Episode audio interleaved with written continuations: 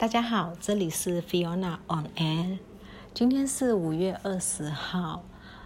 嗯，其实五二零一直以来，对在华人世界里面都有一个比较意有意义的日子，大家都觉得这是一个很棒的日子，要表白啊，要怎么样都是很棒啦。啊，在台湾五二零又是投票的日子，我我记得印我印象中是这样子。所以五二零一直以来都对我而言啦，就有那么一点点更具意义。虽然那数字是人造的，日子也是人赋予意义的，可是对我来讲，它始终还是多了一层意义。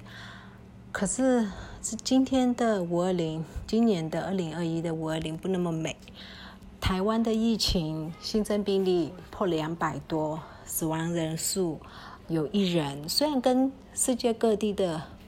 灾情比起来，疫情比起来，哎，不算非常严重。可是台湾一直以来在疫情控管上面都算蛮好的。这一次的突发事件嘛，就是这样子的事件，其实蛮让人担忧的。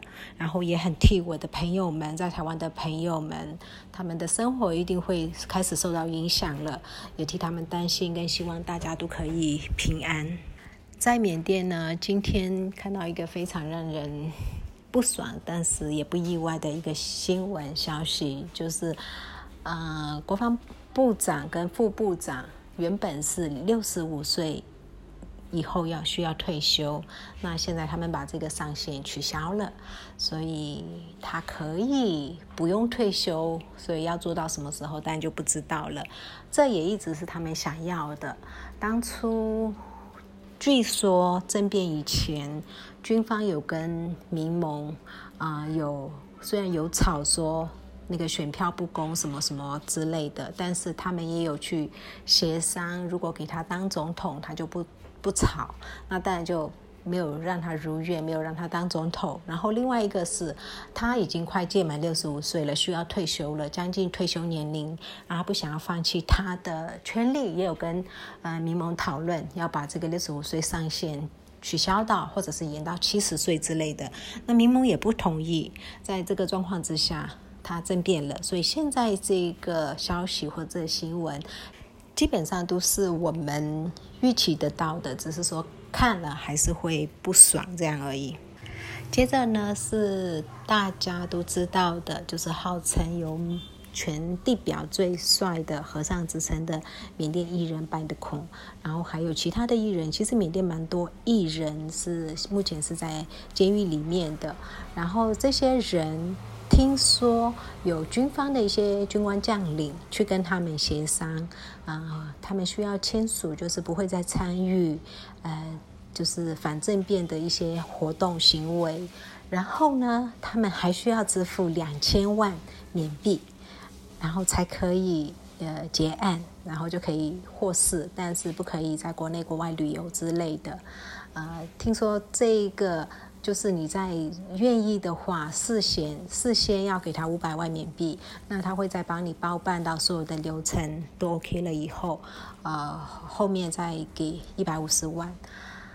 啊，这个其实真的就是军方的那种军方的以前的一些贿赂的行为，就一直在死灰复燃。我记得以前在旧的军政府在执政的时候。啊，有会听到谁谁谁因为贩毒或者是因为什么事情被逮捕了，然后呢，他可能嗯被判刑几年几年，有很多人被判刑其实是呃十几二十几年的，可是呢，这中间他们就会去跟一些军官将领沟通，然后协商什么什么什么之类的，然后给。钱金给了以后呢，呃，某些什么特色之类的，像最近的泼水节特色啊，什么这这一类的特色的时候，那些被判重刑的十几、二十几年，甚至是终身监禁的人，就会在那个名单里面，他们就会被翻出来。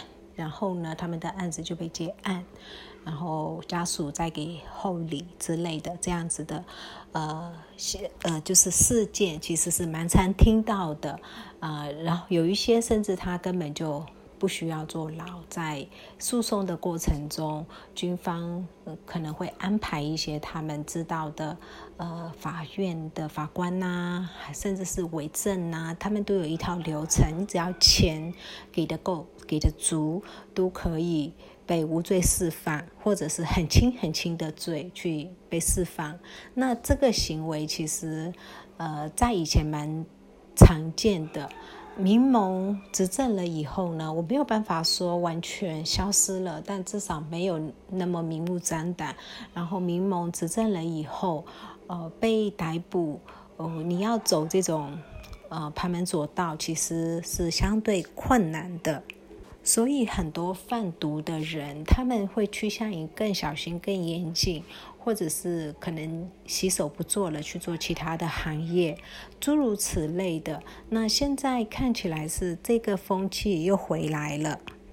其实军方的很多行径，像我我现在讲到的，他们啊手绘呀啊。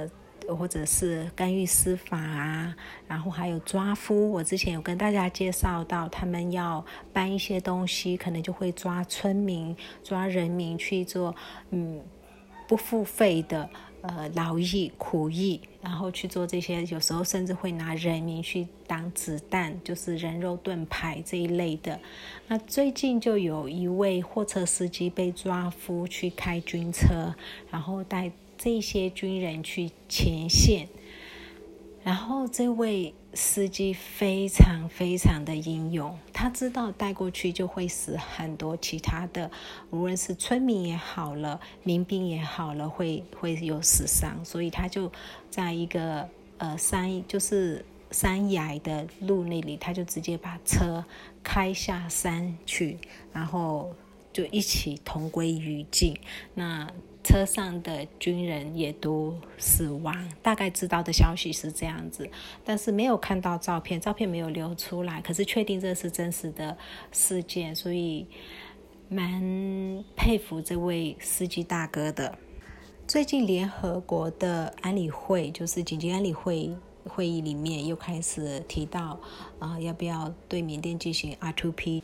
就是要不要军援缅甸这件事情，那我们觉得有可能是因为俄罗斯他最近在一个军售展示的呃展示会议上面，他邀请了缅甸军方，缅甸军方也到场了，嗯，蛮敏感的，所以会不会因为这样子，所以联合国想要对缅甸嗯做一些军事援助吗？还是怎么样？不知道。其实我们在缅甸的人民。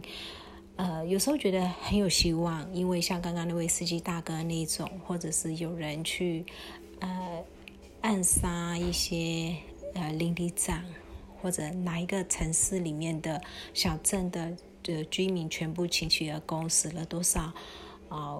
军方的人死了多少人数，或者是呃抗议群众在民兵的军营受训，这些影片都让我们觉得说好有希望啊！这次应该可以把军方从一九六二年以来这种夺权的政变的行为终结掉。可是又回到现实生活中，然后看到一切，大家就是为了能不能从银行提到款。烦恼，然后要不要让小朋友去上课？烦恼，要不要去打疫苗？烦恼，就是又回到很现实的生活的时候，又觉得军方还是控制了好多好多的部分。呃，国家的大部分呃区域或者是领域，其实还在军方的掌控之下。那人民有没有办法把这些都推翻？嗯，拿过来呢，那这个会有多困难呢？感觉又有点嗯失望，或者是呃不不敢抱希望，就是常常会这样子。那我想这个应该不是只有我有这种感觉，只是有时候我会为了自己可以很安心的睡觉，跟吃的很好，就就是吃的相对的丰盛之类的。然后去比较青帮的那些人民以后，会有那种内疚感、负罪感。负罪感其实很深，特别是看到那些小朋友，啊，知道他们饮用水都有问题的时候，那个负罪感真的很深。我想这也不只是我，几乎是全部的多数的缅甸人民有这样的感受。就是心灵上面也是蛮煎熬的。那今天讲到这里，谢谢大家。